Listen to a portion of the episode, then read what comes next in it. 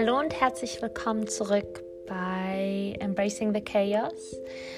Das ist meine allererste offizielle Folge zu dem Thema Leben in Kategorien, welche Auswirkungen sie auf unsere persönliche Entwicklung haben. In dieser kurzen Folge werde ich auf die Themen eingehen, wie soziale Strukturen sich auf unser Wesen auswirken können und was wir eigentlich dagegen tun können. Aus dem Grund, schön, dass du dabei bist.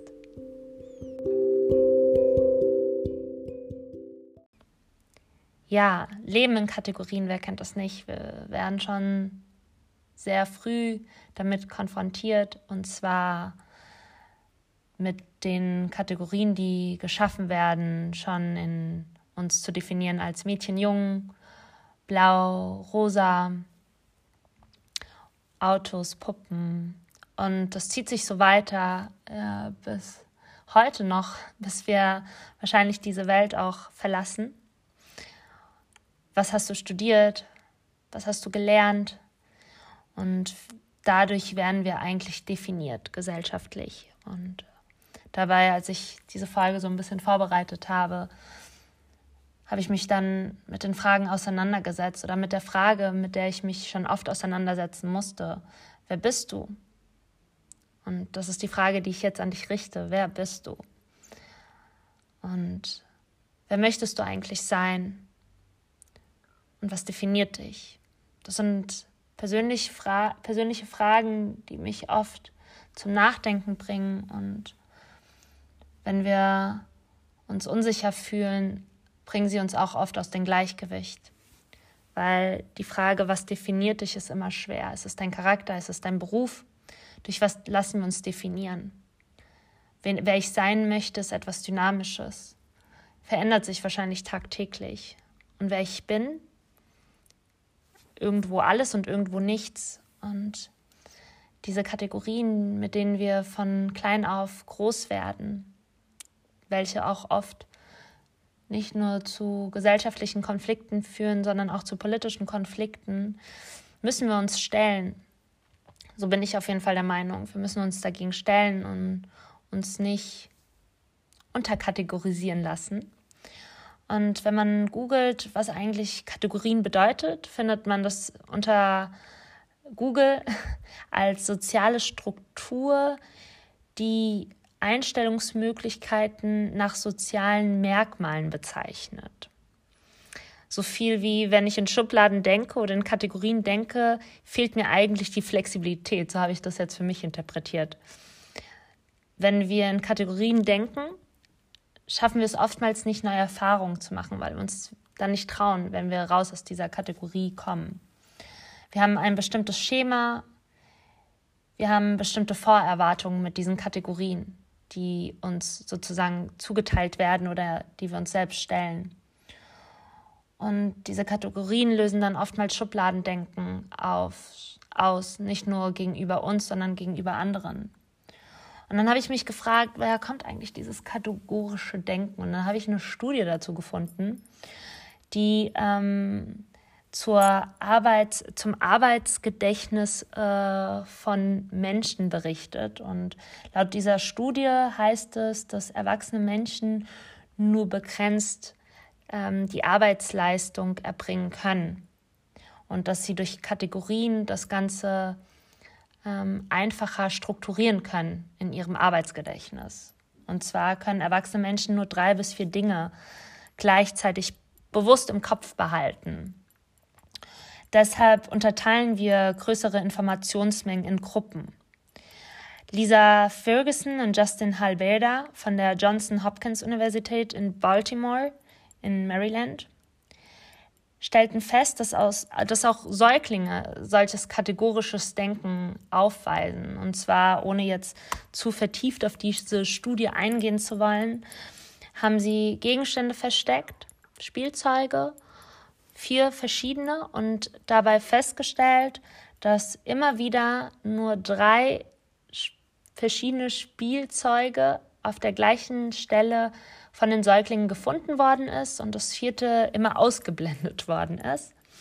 Und wenn sie das eine Spielzeug an dem Ort gestellt haben, wo eins der anderen war, dann haben sie immer wieder nur das vierte vergessen. Also es ging gar nicht um die Spielzeugart, sondern um den Versteck an sich. Und was uns diese Arbeitskapazität sozusagen aufzeigt, ist, dass wir unsere Arbeitskapazität erhöhen können, wenn wir in Kategorien denken. Aber was sagt das eigentlich über unsere gesellschaftlichen Strukturen auf? Warum greifen wir gesellschaftlich immer wieder auf Kategorien? Denn wir erhöhen ja damit nicht nur unsere Arbeitskapazität, sondern vor allem schaffen wir dadurch auch Machtverhältnisse und können diese definieren. Das heißt, schon seit es gesellschaftliche Strukturen gibt, wie Klassen und Schicht, ähm, haben wir uns dadurch definiert und konnten Macht ausüben, was ja bis heute noch auf politischer Ebene auch vorhanden ist. Und aber auch gleichzeitig auch auf kollektiver und individueller Ebene verhindern und Einfluss auf unser Gemüt haben können.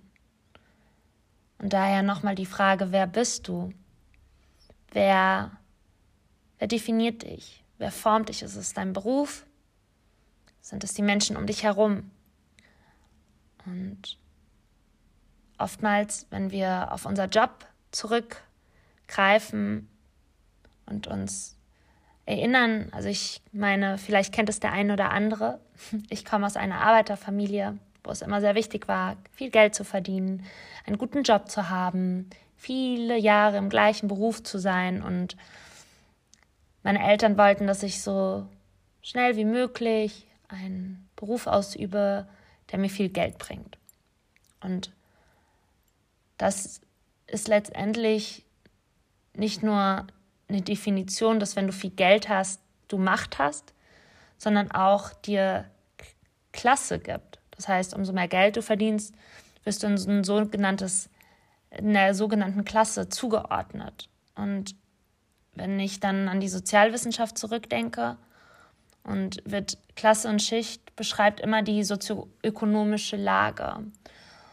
Und wir haben gelernt, dass die sozioökonomische Lage uns davon auch abgrenzt, wer wir sein wollen. Das heißt, du musst viel Geld verdienen, um auf Klassen- oder Schichtebene hoch auf, ähm, aufsteigen zu können. Und das oftmals führt zur, ja, zur, ähm, zur Verschiebung oder zur falscher Wahrnehmung, dass Menschen, die viel Geld verdienen, die sind besser gestellt und sind glücklicher. Und Geld macht glücklich. Und was, was bleibt dann von dir eigentlich? Was bleibt eigentlich von dem, was du vielleicht als kleines Kind mal geträumt hast? Mit der Frage, wer bist du? Konfrontieren wir uns ja immer wieder. Wir stellen uns immer wieder die Frage und geben uns selbst wie so eine Art Check-in. Wer möchtest du sein? Stellt uns immer wieder vor eine Herausforderung. Ich persönlich musste mich dieser Herausforderung sehr oft stellen, denn mein Beruf und meine Leidenschaft überschneiden sich überhaupt nicht. Das heißt, meine Leidenschaft, Yogalehrerin zu sein und mein Beruf in der Wissenschaft zu arbeiten, ähm, haben mich schon oft vor sehr großen Herausforderungen gestellt. Das heißt, ich, als ich jung war, hatte ich die, die Vision, Menschen zu bewegen, einen Impact in dieser, in dieser Gesellschaft zu haben. Und ähm, ich habe gelernt, dass es durch Yoga sehr gut möglich ist, Menschen zu bewegen. Und in der Wissenschaft wird es auf einer anderen Ebene sozusagen ausgetragen, die aber nicht immer direkt sichtbar ist. Das heißt, wenn ich mit Menschen arbeite, beispielsweise im Yoga-Unterricht, dann sehe ich, wenn Leute zu mir kommen, mir sagen, vielen Dank für die schöne Stunde, es hat mir sehr gut getan. Hingegen, wenn ich in der Wissenschaft arbeite, da sehe ich nicht, da lese ich, ich schreibe, aber ich sehe nicht, wer es liest. Ich sehe nicht, inwieweit das in andere Arbeiten einfließt und welchen Impact das dann wirklich auf die Gesellschaft hat, über die ich schreibe. Und das stellt mich selbst vor persönlichen Herausforderungen und auch darf ich wenig eigentlich über meine Leidenschaft reden, weil ich sonst nicht ernst genommen werde, weil Yogalehrer, die glauben ja immer nur an Humbug und äh, irgendwelchen Räucherstäbchen und äh, sehen das Wissenschaftliche nicht darin. Und ich wurde schon mal gefragt, als was siehst du dich? Politikwissenschaftlerin, Gesellschaftswissenschaftlerin. Und als ich dann die Antwort gab, ich weiß es nicht, ich bin alles, ich bin interdisziplinär, ich lasse mich inspirieren von verschiedenen Arbeiten, gab es dann schon der ein oder andere komische Blick. Und das hat mich vor einer weiteren Herausforderung gestellt und vielen Komplexen zu sagen, darf ich denn nicht alles sein? Muss ich denn was Bestimmtes sein? Wer kategorisiert mich denn eigentlich? Und warum lasse ich mich durch einen Beruf definieren? Wenn ich an der Kasse beim Rewe arbeite, beispielsweise, ist dieser Mensch weniger wert, nur weil er an der Kasse arbeitet? Ist er weniger interessiert an Dinge? Dieses Schubladendenken, von dem ich vorhin gesprochen habe, führt uns doch oftmals zu Ungleichheit und zu einer bestimmten Stellungnahme. Und diese Kategorien führen nicht nur zu Ungleichheit auf gesellschaftlicher Ebene, sondern auch zur persönlichen Ebene. Ich bin mir sicher, wir alle haben das mal erkannt, dass oder mitbekommen, dass wenn wir Künstler werden wollten, hieß es immer die brotlose Kunst. Oder ähm, Du hast doch nicht studiert, das musste ich auch letztens hören. Du hast ja nicht studiert, um Yogalehrerin am Ende zu sein. Und da kommen immer wieder diese sozioökonomischen Bedingungen der Begriffe Klasse und Sicherheit und die Kategorisierung, um uns zu benennen. Und dann habe ich ähm, einen weiteren Report gelesen, und zwar der Happiness Report, der acht, bereits achtmal ähm, veröffentlicht wurde, der World Happiness Report ähm, ist eine Art Kompass, der beschreibt, wo die glücklichsten Menschen auf dieser Erde leben. Und in den letzten Jahren hatten die Skandinavier die Nase ganz vorne, Deutschland auf Platz 17. Dieses Jahr hat Finnland Platz 1. Und in diesem World Happiness Report wird aufgezeigt, dass subjektive Wahrnehmung ein wichtiger Faktor ist, wenn wir Glück messen wollen. Und kann man denn Glück wirklich messen? Und laut dieser Studie besagt die gefühlte Freiheit, sein Leben selbst zu bestimmen und gleichzeitig auch gestalten zu können, was uns glücklich macht. Und dabei kam mir dann die Frage, wie ist es eigentlich zum Beispiel hier in Deutschland oder in anderen Ländern? wie viel Freiheit haben wir selbst zu bestimmen? Wir sind zwar wörtlich gesagt hier in Deutschland frei, aber fühlen wir uns denn wirklich frei? Wir haben viele Restriktionen, viele Kodierungen beziehungsweise viele Kategorien, denen wir uns stellen müssen und die uns in unserem Alltag, in unseren persönlichen Entscheidungen sehr, sehr stark einschränken. Wer möchtest du sein? Ich glaube, man muss nicht immer sein. Ich glaube, man kann durch seine Erfahrungen wachsen und sein zu wollen, ist nicht gleich sein zu können. Was definiert dich? Ich kann alles definieren. Du kannst dich durch deinen Charakter definieren kann sich durch deine Art, dich zu kleiden, definieren, durch deine Art zu sprechen, definieren. Und ich glaube, dass einer der wichtigsten Punkte, die auch in diesem World Happiness Report ähm, benannt werden, wie man Glück messen kann, ist die gefühlte Freiheit. Und ich glaube, oder ich bin, mir da, ich bin davon überzeugt, dass durch unser kategorisches Denken uns diese Freiheit nimmt. Doch wie erlangen wir diese Art von Freiheit?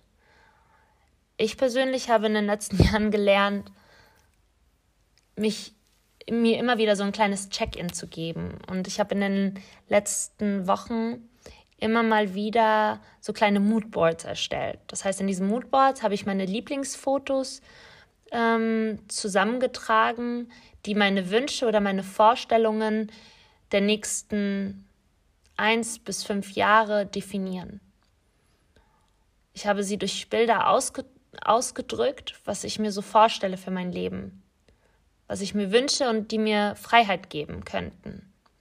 Sei es das Meer, sei es eine schöne Ein Wohnungseinrichtung, egal was es ist, Dinge, die dich frei fühlen lassen. Was sind das denn für dich? Was könnte, was, wie könnte das aussehen? Wie würdest du das in, in Bildern ausdrücken?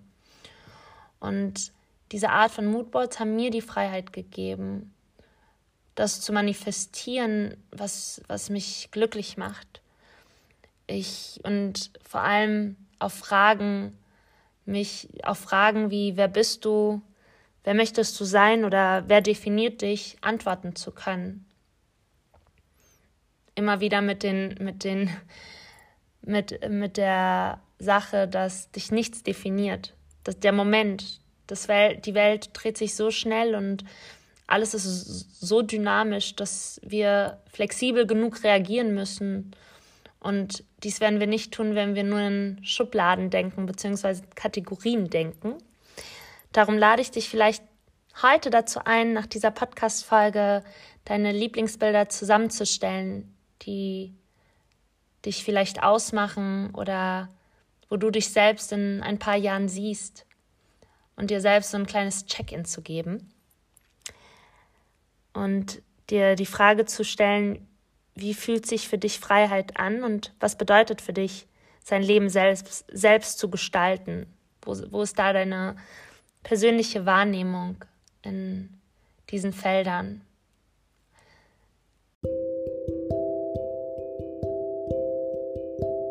In diesem Sinne, viel Spaß beim Kreieren und Inspirieren. Das war's wieder. Beziehungsweise das war die erste Folge. Ich freue mich auf das nächste Mal und bis dahin, stay safe, stay healthy.